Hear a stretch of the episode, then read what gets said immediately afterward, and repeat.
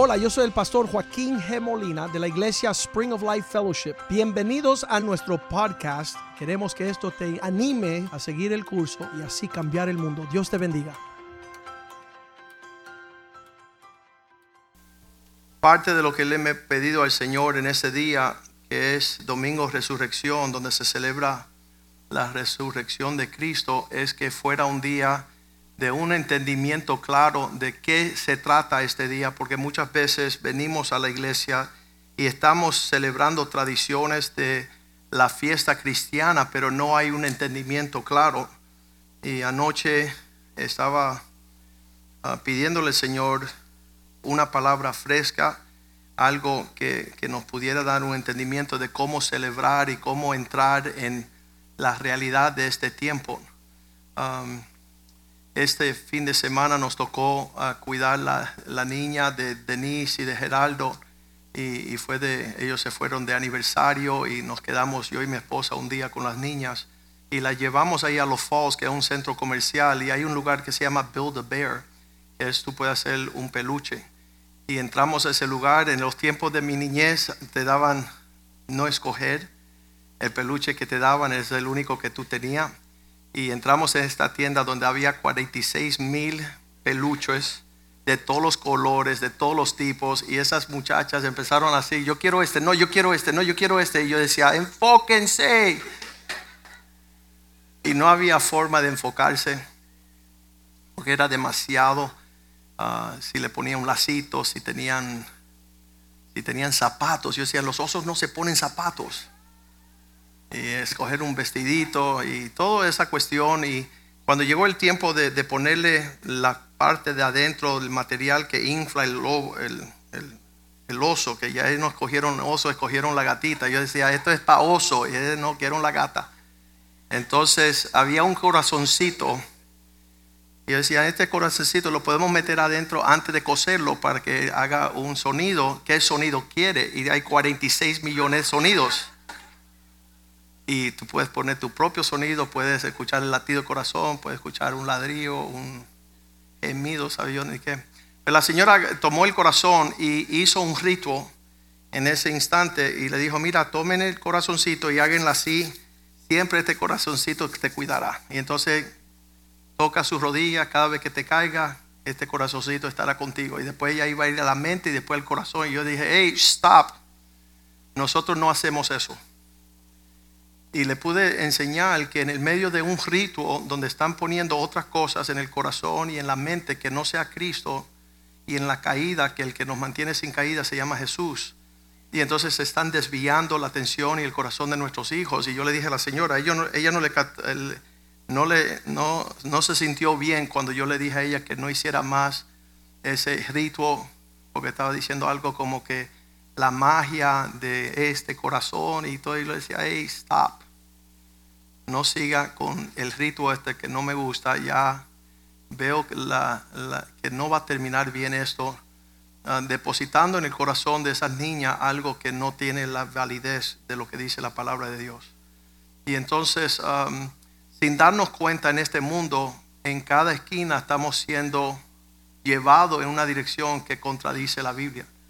Y el Señor quiere que nosotros seamos los que guardan nuestros hijos en este mundo para que no terminen um, en, en, un lugar equivocado, sufriendo cosas innecesarias. Queremos librarles de esos azotes.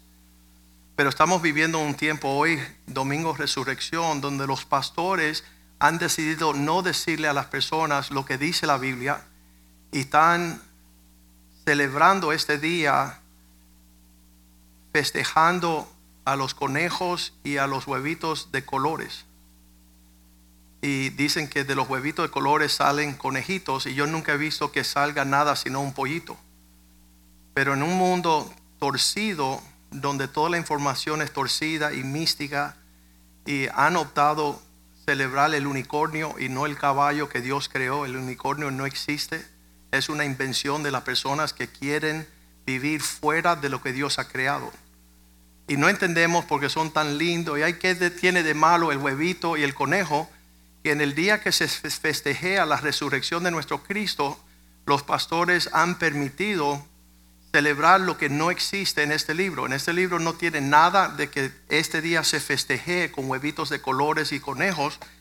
Y yo le estaba diciendo ah, en el primer servicio a la congregación que lean conmigo capítulo 22 de Apocalipsis, donde ahí sí nos tiene unas palabras bien sobrias de que nosotros no añademos a nuestra fe las cosas que no existen en este libro. Eso es Apocalipsis 22, versículo 18, donde el ángel testifica a todo aquel que oye las palabras de la profecía de este libro, si alguno añade, añadiere a estas cosas, Dios traerá sobre él las plagas que están escritas en este libro. ¿Qué significa? Yo no sé si los pastores entienden que Dios nunca nos dio la libertad de inventar cosas que no están en la Biblia para que los hijos y, más peor que los niños que están llamados y distraídos para no enfocarse en las cosas que deben, que los padres sean los que están obligando a los pastores a estar en estas tradiciones, estos ritos estas ceremonias que no están en la palabra de Dios. Y entonces una vez le preguntaron al pastor Oscar, ¿qué tiene de malo? Cada vez que una persona dice, ¿y qué tiene de malo que yo haga algo? Y, uno debe de responder, ¿qué tiene de bueno?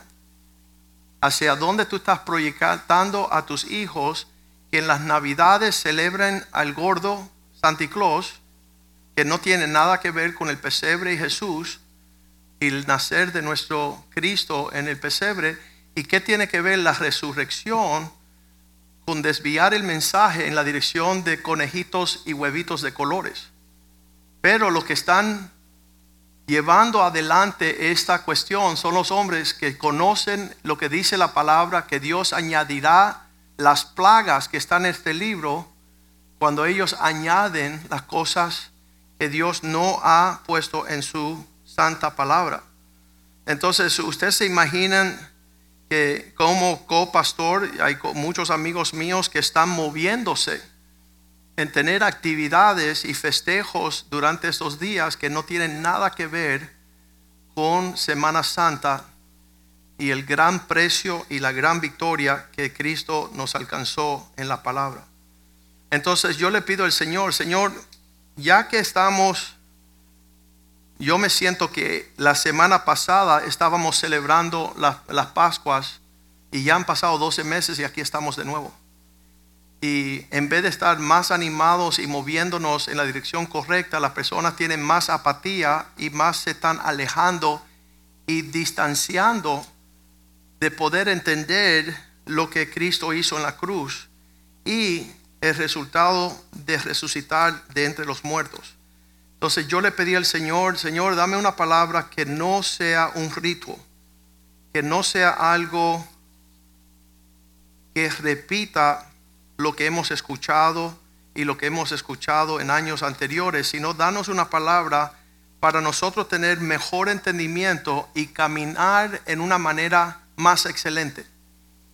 No distanciándonos de la palabra y del Dios que sirvamos, sino que nos acerquémonos más uno de los jóvenes este fin de semana me dijo, pastor, yo quiero, yo tengo un llamado de parte de Dios para ser un siervo de Dios, pero sigo haciendo las cosas que no le agradan a Dios.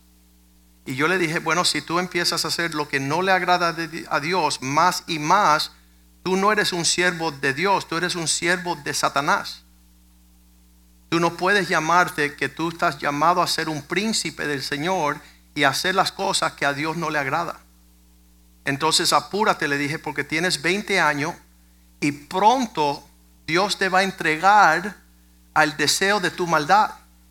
Como tú no estás corriendo hacia Dios para agradarle y te estás alejando más y más, llegará el tiempo donde irás en esa dirección y vas a terminar en el infierno por causa de no haber hecho lo que a Dios le agrada.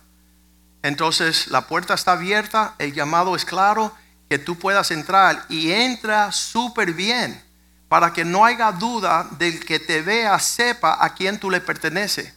porque a ese Dios tú le agrada. Padre, yo te pido que en este día tú nos permita entender, abre los ojos de nuestro entendimiento, abre nuestro corazón, que podamos ser humildes delante de ti, que podamos escuchar, recibir la palabra que tú envías a tu pueblo y que sea una palabra que nos permita alinearnos con tu corazón y tu voluntad, oh Dios. No queremos escuchar las palabras, apártate de mí, hacedor de iniquidad, de hacer lo que tú quieres, cuando tú quieres, como tú quieres.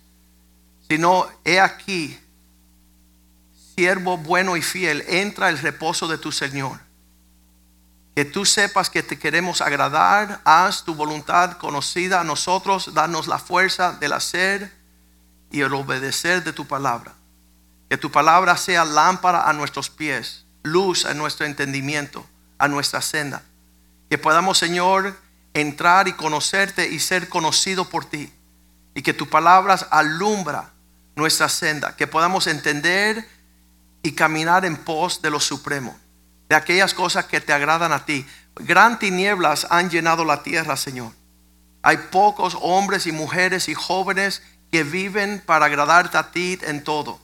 Danos un espíritu de obediencia. Danos humildad. Danos mansedumbre. Y que podamos poner por obra lo que escuchamos con nuestros oídos. Que tu palabra sea una buena semilla sembrada en un buen corazón que dé un buen fruto y una cosecha que te glorifique, Señor. Tú puedes hacer esto en nosotros, Señor. Para el hombre es imposible, pero para ti todas las cosas son posibles.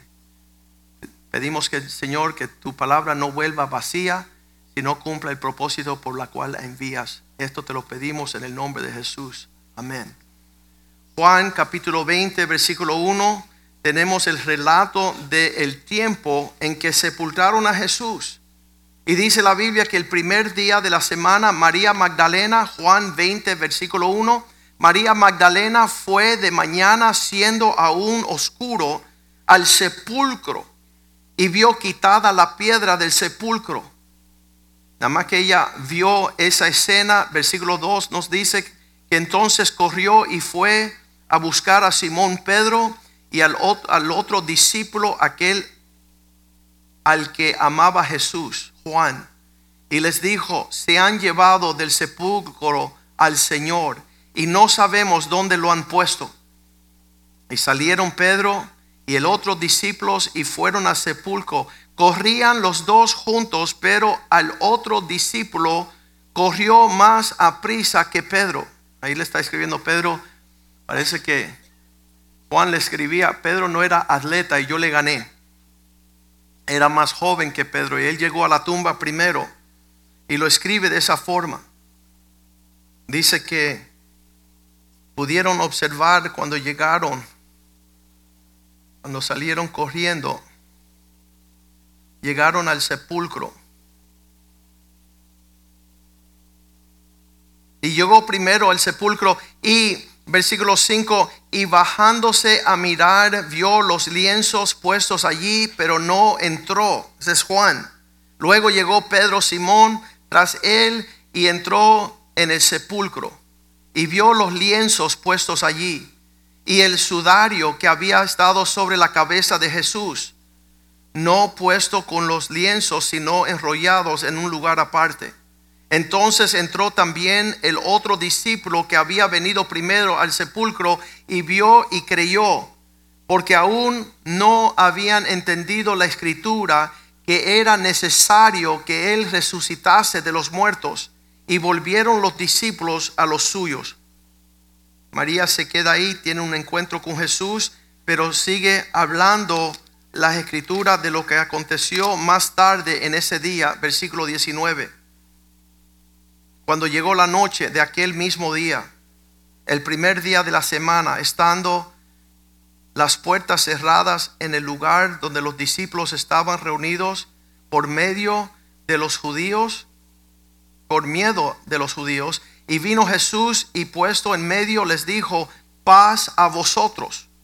Y cuando les hubo dicho esta, le mostró las manos y el costado. Y los discípulos se regocijaron viendo al Señor. Entonces Jesús les dijo otra vez, paz a vosotros, como me envió al Padre, así también yo os envío. Versículo 22, y habiendo dicho esto, sopló y les dijo, recibir el Espíritu Santo. Versículo 23, a quienes remitiese los pecados les son remetidos, y a quienes lo, se los retuvieses son retenidos.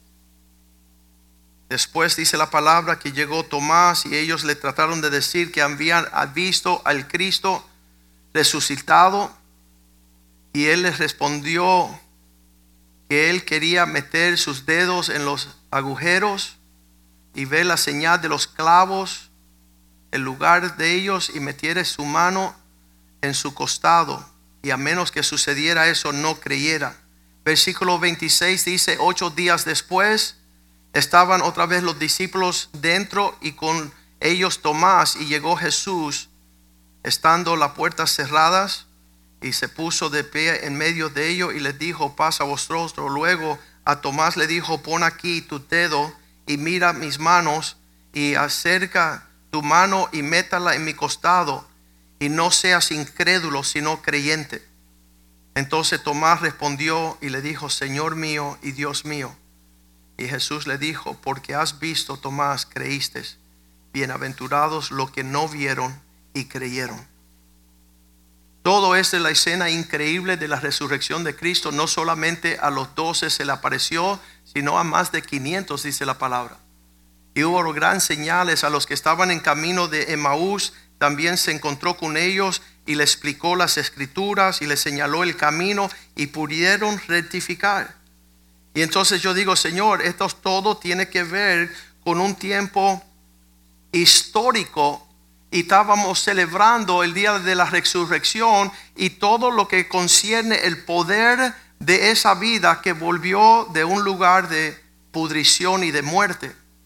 Y le digo, Señor, para poder explicar qué es el poder, como dice Pablo en Filipenses capítulo 3, versículo 10, que yo lo que quiero es conocerlo a Él. Yo, yo no necesito saber de una historia de un tiempo pasado, algo como una literatura sagrada y santa. Necesito ese mismo poder que opere en mi vida hoy. ¿Qué es el secreto? Y así dice Pablo, a fin, yo quiero cuando todo esto ya se termine y yo entienda bien, conocerlo a Él y el poder de su, su resurrección poder participar en sus padecimientos, llegando a ser semejante a Él en su muerte. Señor, yo quiero que este poder venga a residir en mi persona, porque en verdad lo que estamos viendo que un montón de personas dicen estar vivas, pero están muertas. Hay un gran culto de la generación esta con los zombies. Personas que están caminando y andando, pero están dentro de sí mismos muertos. Cuando le dice Apocalipsis, hay un versículo ahí, cuando él le dice, ustedes tienen un nombre que están vivo, capítulo 3, él dice, ustedes tienen nombre de que están vivos, pero están muertos. Están yendo por todos los movimientos de una persona viva, pero en actualidad, capítulo 3, versículo 1, Apocalipsis, el ángel le dice a la iglesia de Sardis, el que tiene los siete espíritus de Dios y las siete estrellas, dice, yo conozco tus obras que tiene nombre de que vives, pero estás muerto. ¿Qué significa? Que mucha de nuestra vida refleja una existencia, pero hay un gran vacío de muerte. La muerte en la Biblia significa separación. Estamos viendo como dijo el pastor Kenny en el primer servicio hoy, muchas personas están en matrimonios, pero en matrimonios muertos. Están más separados hoy que el día que entraron en pacto. Porque su matrimonio es un matrimonio muerto. No tiene vida. No tiene que lo sostenga en, en un estado de salud. Efesios capítulo 2, versículo 1 dice, ustedes que estaban muertos él os dio vida a vosotros cuando estaban muertos a través, por causa de sus delitos y pecados. El pago del pecado es muerte. Esa experiencia de la mortandad física la hemos experimentado este año. Muchas personas se han ido para la eternidad y se han apartado de nosotros, pero aún hay personas que siguen con nosotros en una apatía espiritual como si estuvieran muertos. No hay una unidad. La palabra en la Biblia que da el concepto de muerte es separación. Cuando las cosas son separadas, sea un matrimonio, sea la relación un padre, un hijo, los padres con las hijas. Cuando tú sufres ese distanciamiento, significa que la relación murió. Significa que una amistad que no está conviviendo y disfrutando su unión es una amistad muerta. Significa que unas finanzas que no están floreciendo y estando, siendo fructífera es unas finanzas muertas. No están creciendo, no están saludables. Vamos a ver que hay un poder en esta resurrección. Escucha lo que dice aquí, Efesios 2, versículo 2. Una vez caminaban anduvieron en otro tiempo siguiendo la corriente de este mundo conforme al príncipe de la potestad del aire. Hay un espíritu que influencia no la vida, sino la muerte, que ahora está operando en los hijos de desobediencia. Cuando tú ves una persona, dice, oh, tú respeta mi expresión de la vida. Yo la vivo como yo quiero. Le digo, no. Tú estás no viviendo un lifestyle, tú estás viviendo un death style. Estás viviendo un estilo de muerte, no un estilo de vida. Porque tu matrimonio está muriendo, tu relación familiar está muriendo, tu finanza está muriendo, aún este en Apocalipsis 3.1 dice que tenía un nombre de que estaba vivo, pero estaba muerto. Entonces le pido al Señor, Señor, deje explicar lo que es el poder de la resurrección que tú nos ha causado a través de lo que sucedió en la resurrección, que ese espíritu no de muerte, sino de vida está operando en nosotros. Estoy teniendo una cercanía Viste que la, definición de muerte es separación, distanciamiento. Cuando algo muere, hay un distanciamiento. Pero cuando algo está vivo, lo opuesto está sucediendo. Estamos volviendo a una unidad. Hay fuerza, poder y vida en el acuerdo. El, lunes pasado llegaron dos amigos aquí el lunes por la noche estamos en, la primera fila de ver la reconciliación de los hombres con Dios. Es un lugar de mucho ánimo, viendo como Dios está llamando a los hombres a un acercamiento y llega un joven, se llama Gino, y él dice, tengo que traer mi mejor amigo de toda la vida. ¿Cómo lo traigo? Porque estamos peleados, no estamos hablando. El amigo acaba de salir de la cárcel después de nueve años. Él dice, si yo sé, si yo traigo a mi mejor amigo a que venga los lunes por la noche, cuando él vea la transformación que está sucediendo en mí y en los hombres, él también va a ser glorioso, pero estamos peleados. Entonces Gino vino hace cuatro semanas y esta semana le tocaba poder venir otra vez y él llama a su mejor amigo, Saúl, y dice, Saúl, tienes que venir conmigo. Estamos peleados, déjame tranquilo. No, pero tienes que venir conmigo. Y finalmente, después de mucho convencimiento, llegó su amigo y quedó traspasado por lo que Dios está haciendo con los hombres. Y él dice, mira, yo y mi amigo Gino y Saúl no, nunca estamos de acuerdo para nada. Desde niño estamos peleados de todo. De hecho, estamos peleados ahora, pero yo lo invité que llegara.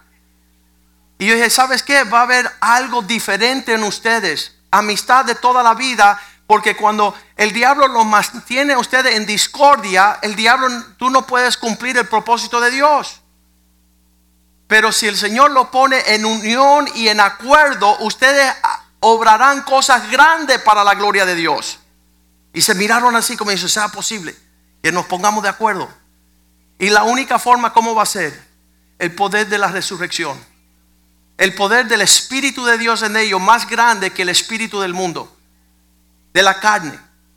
Y entonces eso es lo que queremos entender con este concepto de celebrar la tumba vacía y la vida más allá del sepulcro. Que no seamos limitados a seguir caminando de acuerdo a otro espíritu. Porque eso sería la muerte de nuestro matrimonio, nuestra familia, nuestra finanza y nuestro ministerio.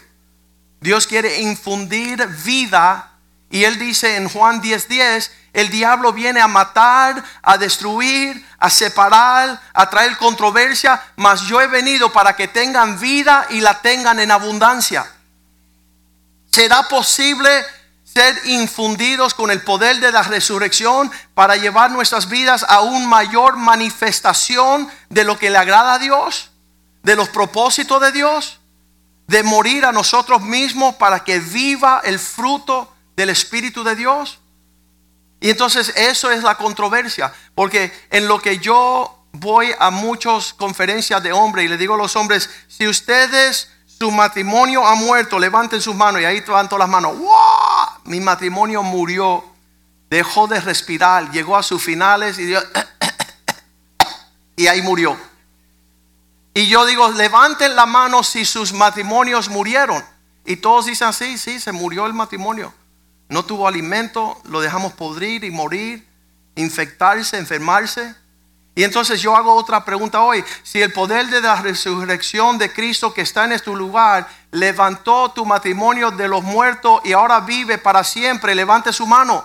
Y mira todas las manos de las personas que están viviendo en el poder de la resurrección. Gloria a Dios. Cuando te ven por la calle de manos y de lunes miércoles, tu esposa dice, pero ven acá, yo no fui al sepulcro. Yo no vi que eso había muerto. ¿Cómo que están juntos? ¿Qué pasó? Y tú dices, hay un poder de resurrección que levanta a los muertos. Hay un poder especial que da vida donde hay muerte. Y entonces eso es lo que queremos que las personas entiendan. Él empieza a escribir que aunque hay un mover de mortandad en los hijos de desobediencia, y dice versículo 3, Efesios 2.3, una vez anduvimos. Nosotros eh, vivíamos en otro tiempo en los deseos de nuestra carne, haciendo la voluntad de la carne y de los pensamientos, y éramos por naturaleza hijos de ira, lo mismo que los demás. Había una sombra de oscuridad y de muerte mientras nosotros movíamos más y más buscando nuestro propio placer. En lo natural, cuando una persona va a un psiquiatra, mi hermano es un doctor psiquiatra, conozco un montón de estos médicos y ellos muchos no son cristianos. Y la primera cosa que le dicen a su paciente, si estás deprimido y estás angustiado, si estás sobrellevado y no le encuentras uh, no encuentras felicidad en la vida, ves y haz algo por alguien. Los impíos te dicen que quite tus pensamientos sobre ti y haz un acto de bondad hacia los demás. Y son personas que no creen en Dios, pero conocen que la oscuridad y la muerte crece en el medio del egoísmo. Yo siempre utilizo Santiago capítulo 3, versículo 16, que dice donde hay la busca de, de su propia existencia, donde hay celos y contención. En inglés dice donde hay self-seeking, buscando lo suyo, donde existe el egoísmo, allí hay perturbación y todo demonio, toda obra perversa. Tú quieres encontrar algo más siniestro que una persona que todo lo que hace todo el día es buscar su propio interés. Mira cómo yo me siento, mira cómo yo luzco, mira cómo yo como, mira cómo yo tomo, mira cómo compro, mira cómo dejo de comprar. Y todo es su persona. Dice la Biblia que esa es la mente diabólica, satánica. No hay nada que se parezca más al diablo que la persona que la persona que solamente busca su propio bien. Y esto es lo opuesto de lo que dice Juan 15, 13, que no hay mayor amor que este, que uno derrame su vida por un amigo. Nadie tiene mayor, mayor expresión de amor que el que derrama su vida por una amistad. Hay personas que me dicen, no tengo amigos. Y yo digo, yo sé por qué. porque nunca busca el interés que no es el tuyo propio. Entonces, esto no es el poder de la resurrección, es el poder de la muerte. Es el poder de que se terminan las relaciones de amistad. Porque no fue tu deseo atender como prioridad los intereses de los demás. El que pone su vida por causa de un amigo, esa va a ser equivalente de la persona que tendrá mayor gozo en la tierra. Los americanos dicen joy, que es la palabra gozo, es Jesus, others and you. Primero Jesús busca el interés de agradar a Dios primero. ¿Qué significa? Ponlo como prioridad de todos tus asuntos. En tu agenda busca lo que le agrada a Dios primero y después ahí pon lo tuyo. Acomoda lo tuyo, pero lo del Dios primero. Y si quieres ser feliz, como le dijo al joven rico, mira, el joven rico lo acabamos de estudiar con los hombres el lunes por la noche, hace dos semanas. Llega donde Jesús y dice, ¿tú no tienes abundancia de vida? Dice, sí. Dice, guarda los mandamientos y todo lo he hecho. Ah, bueno, quiere abundancia de vida. Vende todo lo que tú tienes, dáselo a los pobres y sígueme. Tú quieres probar la vida de verdad, haz que mi agenda sea suya. Y ahí tú vas a ver que Dios empieza a levantarte, utilizarse y llenarte de verdadero gozo. Entonces estamos viendo que el poder de la resurrección en la vida no necesariamente es un acto histórico pasado, sino una, un estilo de vida, vida presente, diciendo no a la carne y sí al espíritu, para que logres sentir lo que Dios tiene para nosotros. Ahí Efesios 2, volviendo al versículo 7, digo versículo 4 nosotros hijos de, ira por la naturaleza, igual que los demás, versículo 4, pero Dios, diga conmigo, pero Dios. A mí me encanta, pero Dios. Es que te va a abrir una puerta ahorita para que tú entres. Que es rico en misericordia y grande en amor. Por su gran amor y porque Él es rico en misericordia. Mientras más ricura de la misericordia y más de la grandeza de su amor entre en su vida, vas a vivir contigo y con tus hijos lifestyle, no death style. Es ese estilo de muerte donde las cosas no... Mira que las personas me dicen, pastor, tú no sabes lo mucho que yo trato, yo trato, yo trato. Mister, muere ya de una vez. No trates más. Obedece es mejor que el sacrificio. Di no a tu carne. Ay, pero es tan duro decir no a la carne. No vas a poder ver los frutos del Espíritu. La Biblia dice para no caer en el deseo de la carne, vive en el Espíritu. Si no quieres probar de la mortandad que muchos están probando, están viviendo son zombies, están todos los días, hacen algo, pero nunca llegan a su fin, no disfrutan su prosperidad, porque están en un sentimiento de muerte en su existencia por su gran amor. Pero Dios, rico en misericordia, por su gran amor, versículo 5, nos hizo, estando nosotros muertos en pecado, nos dio vida. Cambió esa mortandad en vida juntamente con Cristo. Hay, hay un intercambio que Él quiere hacer. Ahora, no es posible vivir en los dos lados de la cerca, ¿verdad? Hay, hay, muchos cristianos, yo diría la gran mayoría de cristianos hoy día llegan a la iglesia a celebrar el poder de la resurrección, pero por cuanto andan en la carne, viven según el fruto de la carne. No, no llegan a saborear el poder de la resurrección porque los deseos de la carne están viviendo en esa realidad. Dice la Biblia ahí, por cuanto nosotros siendo separados, Él nos hizo vivo. Versículo 6 dice, y juntamente con Él nos resucitó. Esto no es una realidad por el 90% de los cristianos que siguen viviendo según la carne. Quieren tener los frutos del Espíritu, pero cuando van a tomar una decisión, carne, carne, carne, carne, carne es. Y no ven los frutos de la bendición y del poder. Qué triste que nuestros hijos no están comiendo del fruto del Espíritu y nosotros aquí celebrando Resurrection Sunday. Por eso las personas andan buscando huevitos con conejos de colores. Porque están abrumando su muerte. Están tratando de celebrar lo que no existe.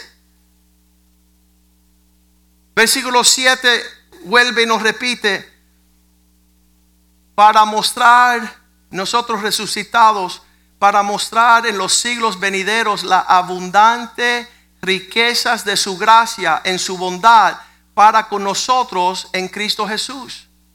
Le digo que el llamado de cada cristiano es decir no al yo y no vivir según la carne. Si, si hemos hecho algo, yo dije en el primer servicio que vengo de generación de, de, de antepasados, mis abuelos, mis tatarabuelos, que vivieron para lo intelectual, la educación, la política, todo lo que este mundo tiene que ofrecer y todos terminaron en el inodoro. Terminaron en muerte, en aquello que es digno de muerte, que es sepultarlo porque eh, hiere tanto. Hay un mal olor cuando las cosas no están vivificadas. Dice que en el mar las cosas que mueren bajan hasta abajo y los peces más horribles son los que comen todo lo que está muerto. Y nosotros estamos viviendo ese nivel de vida fuera de Cristo. Vuestra mayor expresión de prosperidad no le agrada a Dios en nada. Y entonces ahí estamos viendo Romanos 8, 5, dice, porque aquellos que viven de acuerdo a la carne, los que son de acuerdo a la carne, piensan en las cosas de la carne. ¿Cuándo fue la última vez que tuviste la gran, brillante idea de tener un estudio bíblico en tu casa. Llamar a los pastores para decir, vamos a tener una noche de oración en mi casa con mi familia. Vamos a nosotros pedir al Espíritu Santo que sature a nuestros hijos. Ha sido una gran gloria ver mis hijos caminar en el Espíritu. Ver su desarrollo de, de ver que es más importante su relación íntima en las cosas del Espíritu que el alcance del mundo. Hace 20 años me decían, ah, Joaquín, como abogado es mejor que tú vayas a todas las fiestas de los abogados, que tú conozcas a todos los políticos, que conozcas a todos los jueces, que tú puedas tener una relación en la ciudad con todo ese elemento para que prospere en tus caminos. Y yo miraba a esa gente, son, son locos. Porque estoy teniendo comunión íntima con aquel que levanta al que se humilla. El que prospera, no en base de alianzas carnales, en relaciones terrenales, sino aquel que ve en lo secreto, lo hará conocer públicamente. Y hoy día mis hijos viven a ese mismo nivel. Cuando esa, no sé si ustedes lo vieron, Uh, could we see if we could put it online? The Joshua's swearing in. Pass it to them back there. Mi hijo se gradúa de la Universidad de Leyes. Después de un año tiene que estudiar para pasar la licencia del año de, del estado, el Florida Bar. Es súper difícil. Y después que él pasó y esta semana le dieron noticias que él pasó y ya él es abogado oficial. Pero antes de ejercer delante de un tribunal y delante de un juez, él tiene que levantar su manito y jurar el juramento de los abogados. Y casi siempre uno escoge un profesor que le gustó en la materia de tres años, o quizás un fiscal donde trabajó, o quizás un juez que conoce como alta estima para el juramento de ser abogado. Y esto tiene gran peso de gloria, mérito y celebración en lo natural. Pero ¿qué hace Joshua? Y yo le dije, mira, yo conozco jueces que son amigos míos y podemos ir allá.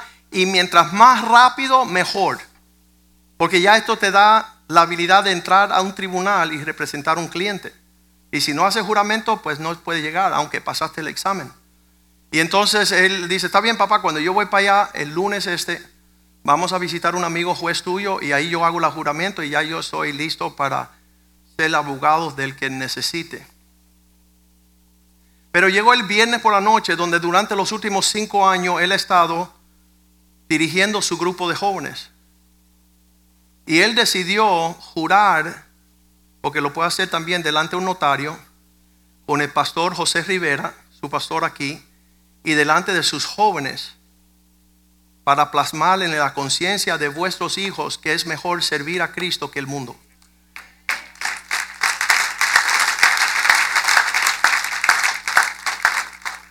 Yo ni se me ocurrió que lo hiciera delante de los jóvenes, pero su corazón está en este lugar.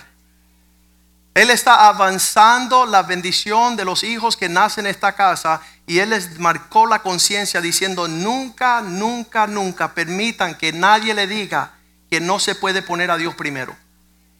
Porque nunca falté a la iglesia, Nunca hice de prioridad mi profesión, nunca puse de prioridad los llamados de este mundo, sino que puse a Dios primero. Y Dios primero y Dios último, y Dios se lleva la gloria. Para ver que nuestros hijos no se aparten de la casa del Señor, del pueblo del Señor, de la primicia del poder de la resurrección. Quiero mostrarle esto porque yo creo que es tremendo y deja una pauta marcada para aquellas personas que están buscando gloria en otro lugar. Me quiero tirar una foto con don juez fulano, don fiscal fulano, don profesor sutano. Y son muchachos que han decidido y, están viviendo. Estos no, son, no fueron ni siquiera um, situaciones que nosotros le hemos pedido que hagan, sino que brotan de la vida que está en ellos. Y es una bendición verlos en este sentido. Ninguno que ande conforme la carne, en sus pensamientos carnales, podrá vivir en el Espíritu. Romanos 8:5. Pero los que son del Espíritu, en las cosas del Espíritu. Versículo 6. Porque el ocuparse de la carne es si tu prioridad y todas tus ideas es carne, carne, carne, no en balde estás viviendo muerte.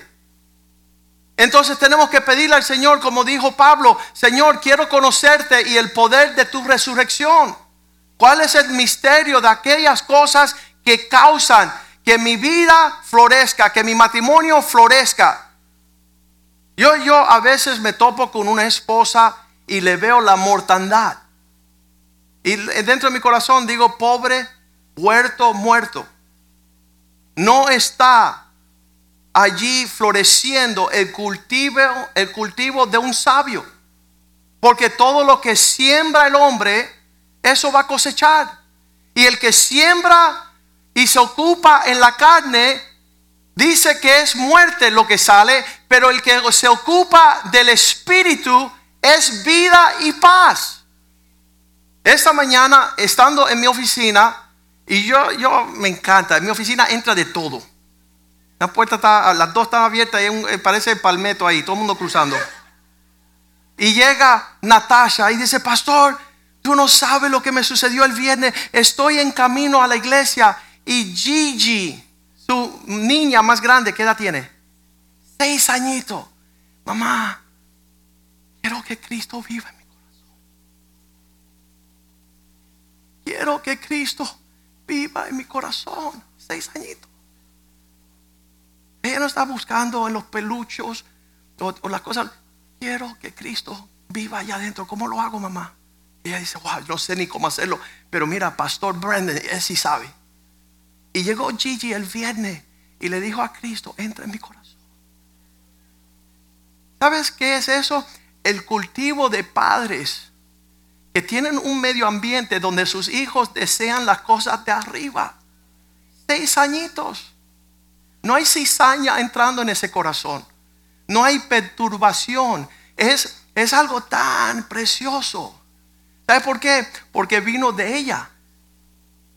No fue, oye, ven acá, tienes que recibir a Cristo. Porque, no, mamá, quiero que Cristo viva aquí adentro. ¿Cómo lo hago? Y eso llevó que llegara el viernes por la noche y le pidiera a Cristo entrar en su corazón. Y es comiquísimo. Porque ahora cuando llega al médico y le pongan ahí para escucharle su corazón, y el médico dice, ¿y qué escucho allí? Ella va a decir, Cristo está allá adentro. Cristo está allá adentro.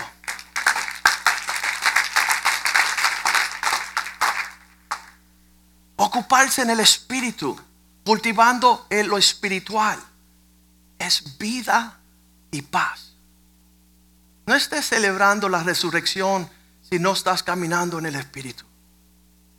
Si no estás cultivando para el espíritu.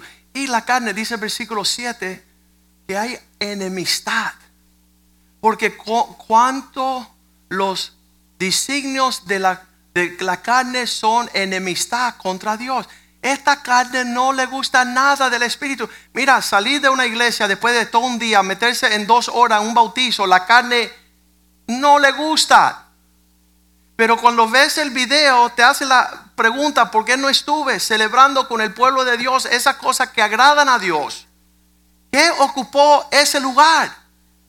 ¿Cómo? ¿Qué fue tan glorioso que yo tuve que decirle no a ver los hijos de Eric y Elizabeth bautizarse?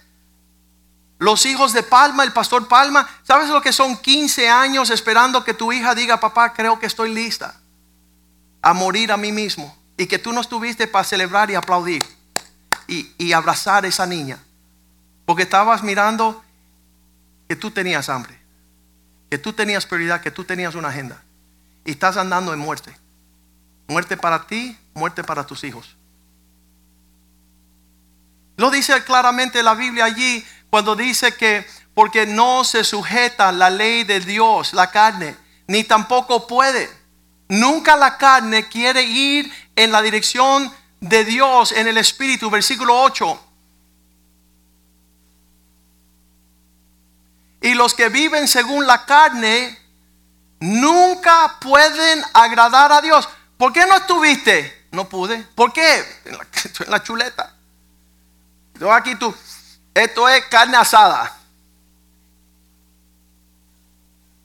Un filete de carne, todo lo que eres. Tú invitas a una persona a seis cervezas y vienen corriendo. Invítalos a leer la Biblia. Cien mil excusas. Dice, pastor, no vas a creer. Esta semana tuve en el gimnasio tres veces, ocho horas diarias, 24 horas. ¿Y por qué no llegaste al grupo de hombres? Porque no tuve tiempo. No tuve tiempo. Pero tuviste tiempo para toda la carne y cero espíritu. Vas a morir en tu mortandad. Va a apestar. Porque no hubo aliento de un soplo de parte del Señor. Versículo 9 mas vosotros no vivís eh, según la carne, sino según el Espíritu. Si es que el Espíritu de Dios mora en vosotros. Y si alguno no tiene el Espíritu de Cristo, no es de Él.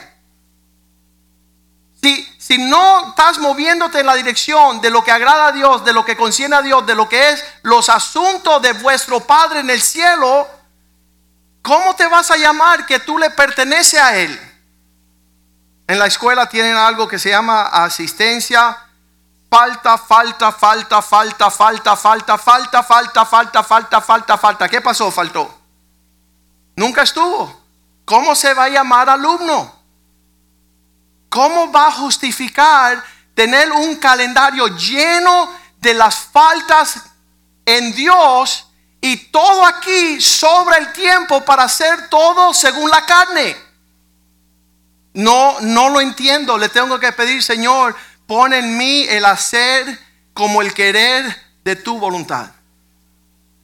Si tú no depositas en mí el poder de la resurrección, estamos celebrando una tumba vacía.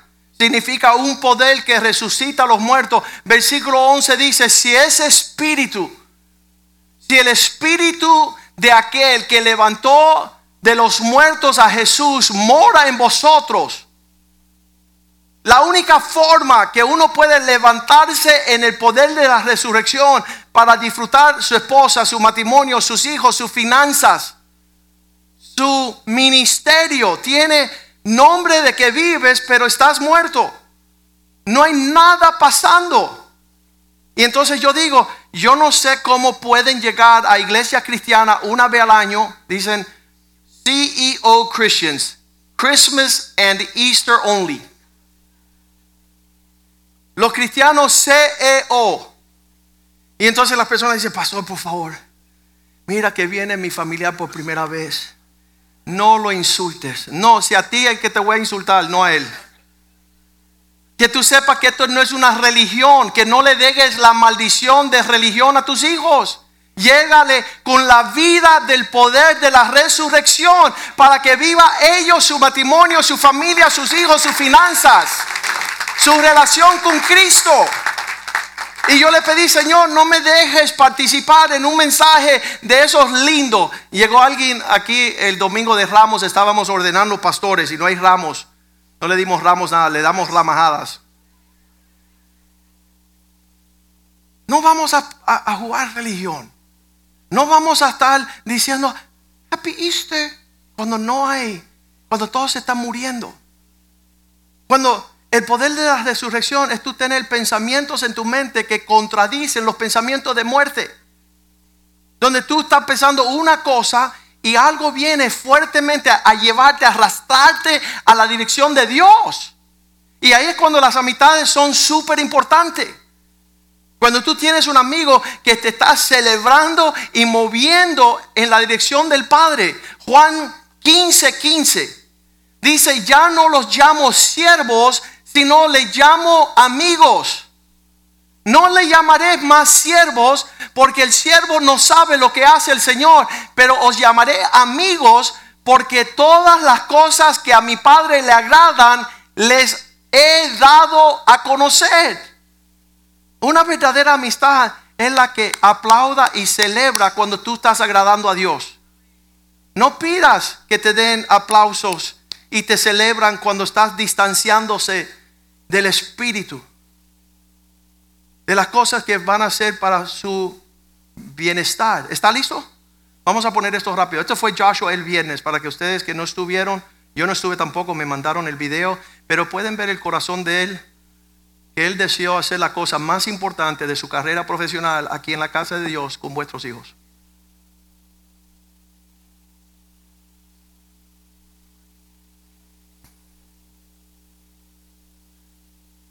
Maintain the respect due to the courts of justice and judicial officer. I will not counsel or maintain any suit or proceeding which shall appear to be unjust, nor any defense except such as I believe to be honestly debatable under the law of the land. I will employ for the purposes of maintaining the causes confided in me such means only as are consistent with truth and honor, and will never seek to mislead the judge or jury by any artifice or false statement of fact or law.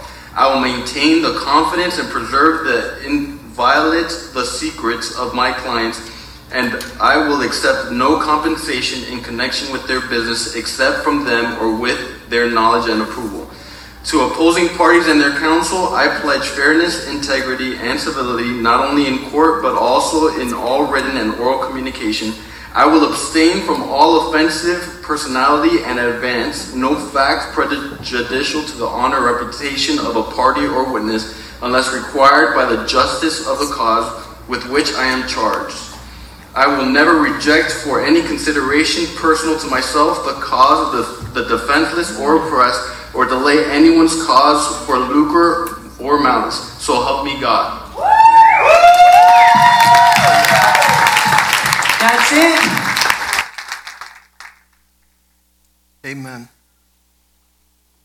Ahí le procedió a decir a los jóvenes, nunca, nunca, nunca dejen de faltar en la casa de Dios para lograr sus metas, porque yo nunca he comprometido mi fidelidad a Dios y a su casa y he logrado grandes éxitos en mi carrera.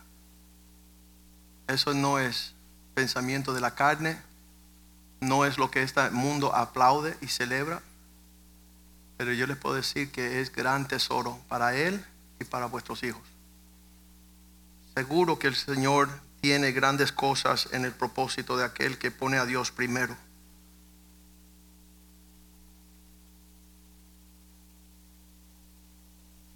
Todo esto para decir que en cada pensamiento, en cada palabra,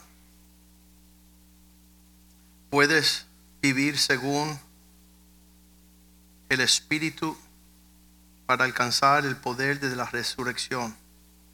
Si no tienes el Espíritu que levantó a Cristo de entre los muertos, no les perteneces. Primera de Tesalonicenses 4:13 Hermanos, no queremos que sean ignorantes según esto, porque aquellos que creen y están dormidos no deben de entristecerse con los que duermen, como los otros que no tienen la esperanza de la resurrección. Versículo 14. Porque si creemos que Jesús murió y resucitó, así también traerá Dios con Jesús a los que durmieron en él. Versículo 15. Por lo cual os decimos esto en palabra del Señor, que nosotros que vivimos, que habremos quedado hasta la venida del Señor, no vamos a preceder a los que se durmieron. Versículo 16. Porque el Señor mismo con voz de mando, con voz de arcángel, con la trompeta de Dios descenderá del cielo y los muertos en Cristo resucitarán primero. Versículo 17. Luego nosotros, los que vivimos, los que hayamos quedado, seremos arrebatados juntamente con ellos en las nubes para recibir al Señor en el aire y así estaremos siempre con el Señor. Y nos termina diciendo el 18, por esto por tanto, anímense, alentaos los unos a los otros con estas palabras. Las palabras que estamos hablando hoy es que existe una vida llena del poder de la resurrección. En Juan 11:25 Cristo dijo esas palabras, yo soy la resurrección y la vida. El que creyere en mí,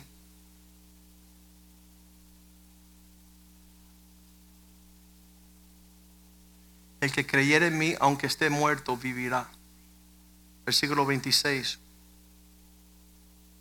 Y todo aquel que vive y cree en mí no morirá eternamente.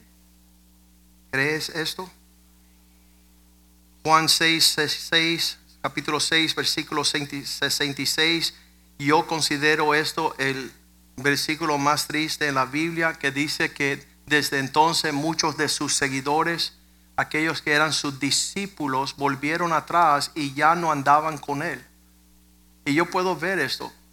Hay un montón de personas que cuando hacen su cálculo y hacen su fórmula deciden es mejor andar sin Cristo porque es un obstáculo a mi proceder y ya no andaban con él. Se apartaron de él. Este es el versículo de Juan, capítulo 6, versículo 66. El 666 se ve ahí el espíritu del anticristo haciendo a las personas volver hacia atrás.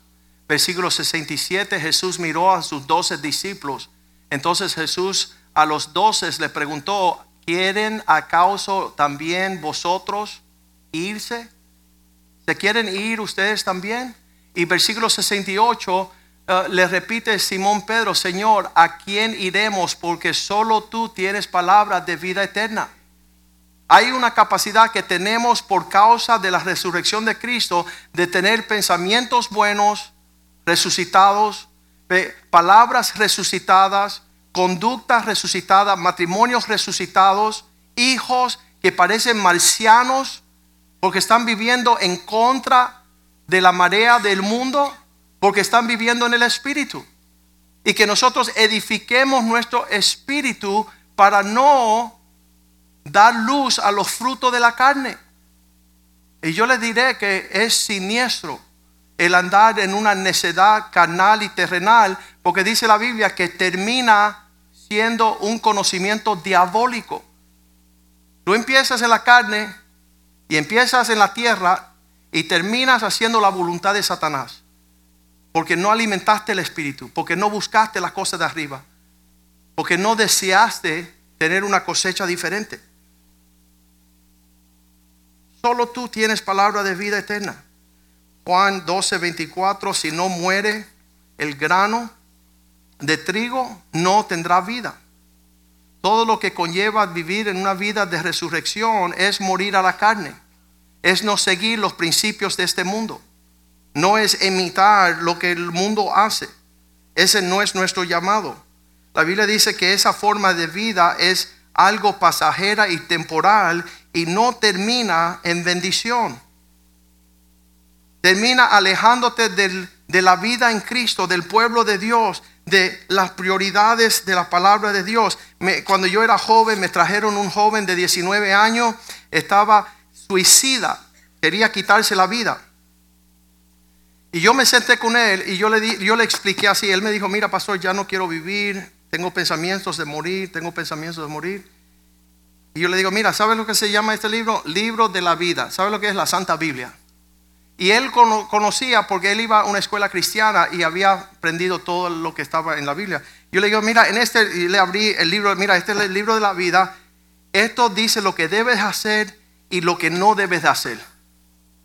Y él dijo, pastor, todo lo que este libro dice que no haga, yo lo estoy haciendo. Y todo lo que este libro dice que haga, yo no lo estoy haciendo. Y entonces le dije, por eso que tú quieres morir. Tú quieres dar fruto de haber vivido contrario al libro de la vida. Su fin es muerte. Entonces empieza a hacer lo que la Biblia dice y no hacer lo que la Biblia no dice para que tú puedas revivir y querer vivir la vida. Y tener eso como herencia y como fruto. Pero tú no puedes vivir para la carne y cosechar la vida y paz.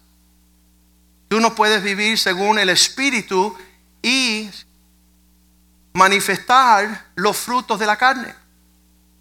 Todo lo que tú siembras vas a cosechar. Por eso Colosenses 3, versículo 5 dice, haced morir.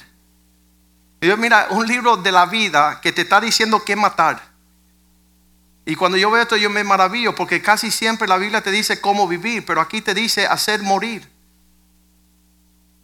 todo que es terrenal en vosotros.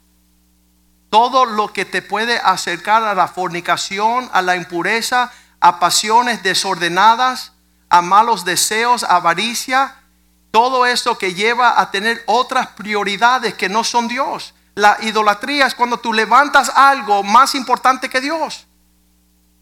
Dios tiene que ser supremo. Todo en el mundo se tiene que mover al son de su agenda. No que Él se mueva al son de tu agenda. Bendíceme, Señor, bendíceme, bendíceme. Y tú cuando me vas a bendecir, bueno, lo estoy pensando. No tengo tiempo, no es mi prioridad, no es mi pensamiento, me es pedante estar allí. ¿Sabes qué vas a terminar al final de la corrida? Que Dios te entrega a tu deseo. Que Dios te entrega a tu prioridad. Estas cosas dice versículo 6, hacer morir todos los deseos y cosas por las cuales la ira de Dios viene sobre los hijos de desobediencia. En este gran día de la resurrección no hay muchas iglesias que están celebrando lo que tú y yo estamos celebrando ese día.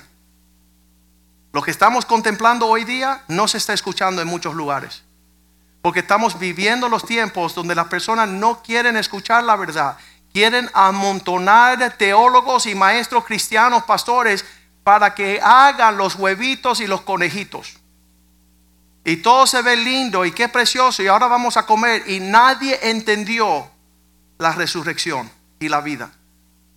Y están marchando hacia la muerte más divorcios, más hijos separados, hijos que se criaron en casa de cuna a 20 años y hoy día aborrecen la casa de Dios lo ven como una contradicción a la prioridad de la casa.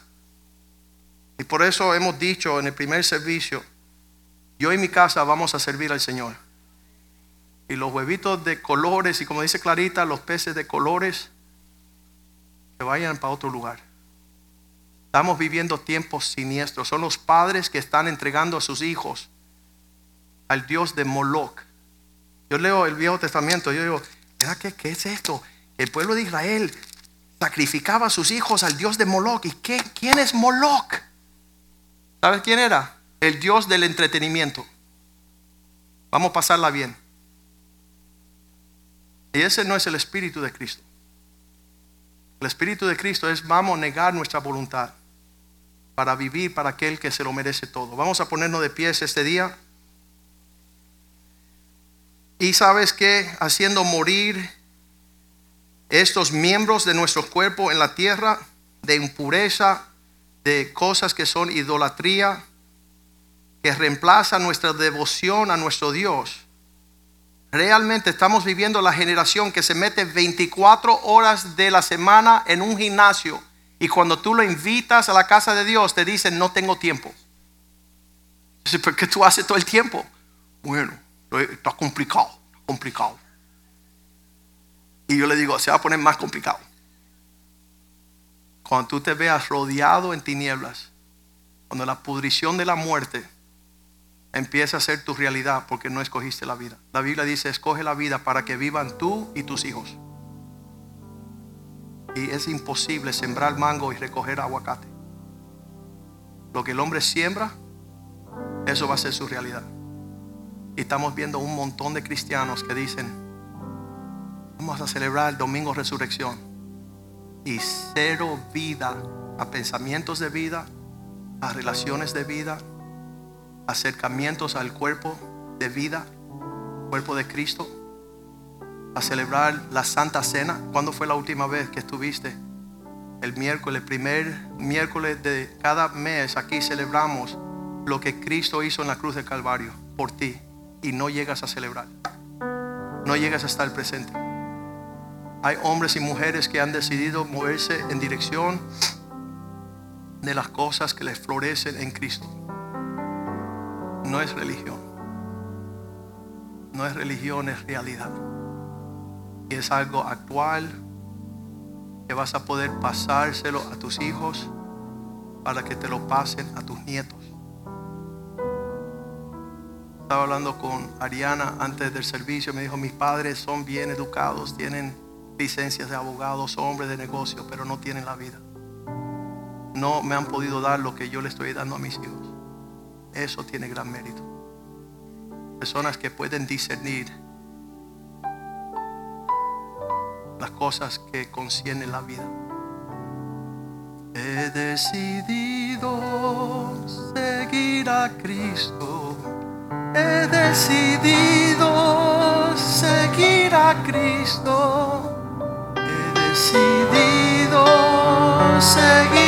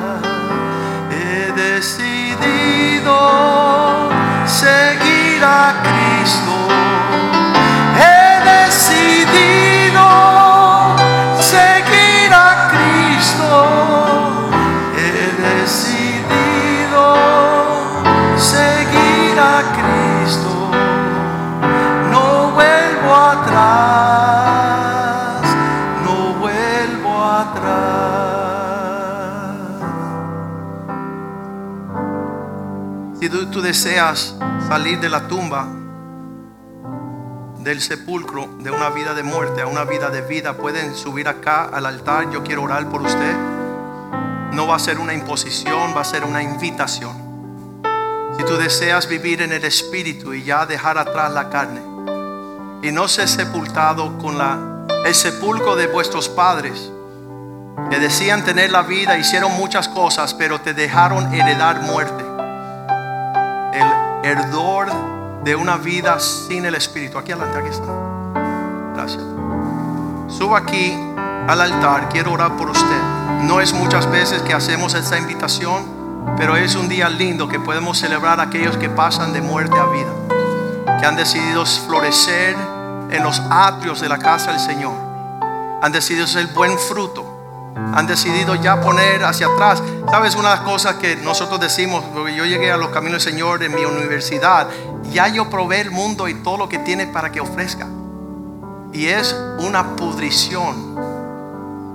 Cuando mis hijos tenían dos y tres añitos, lo llevé detrás de un centro comercial y había una, un basurero, estaba lleno de frutas podridas.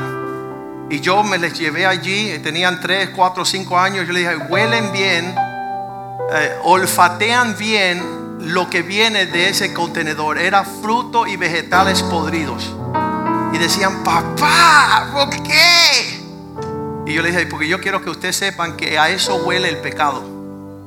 Una vida sin Cristo huele así. Y que ustedes nunca tienen que poner su hocico cerca de esta situación.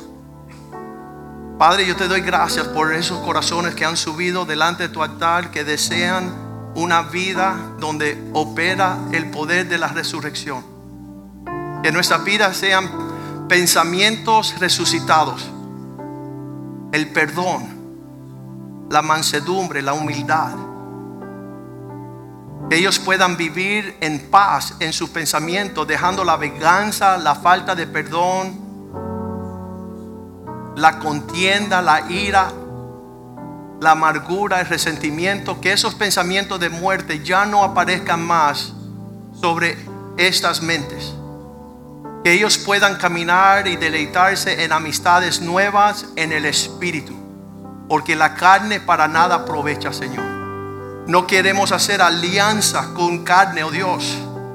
Queremos unirnos en el Espíritu con el cuerpo de Cristo y ahí florecer en la casa de Dios, en los propósitos, en las amistades que nunca dejan de ser. Pedimos, Señor, que nuestros nuestras pisadas, nuestros pies vayan en pos de lo supremo. Ya hemos ido hacia el deleite del pecado y de este mundo. Ahora enséñanos caminar en la senda nueva. Haz nuestros pies como pies de sierva, que puedan levantar y subir los montes a las alturas de los lugares de tu morada.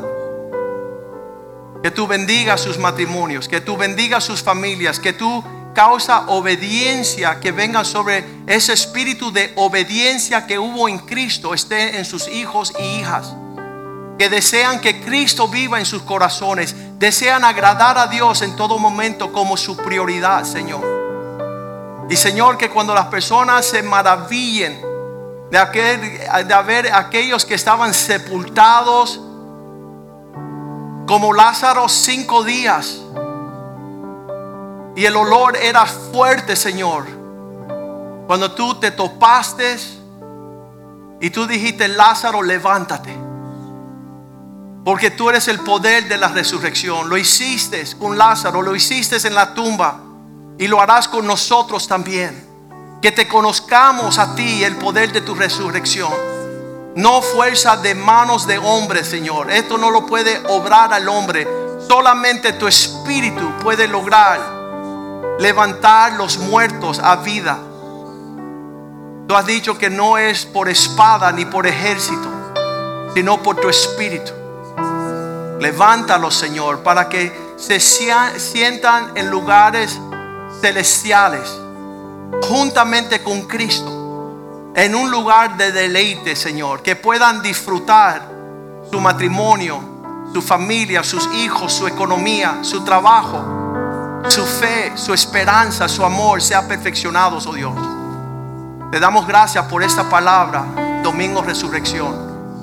una invitación de conocer ese poder y vivir en esa realidad. Te lo pedimos en el nombre de Jesús y el pueblo de Dios dice, amén, amén y amén. Salúdense en el amor del Señor.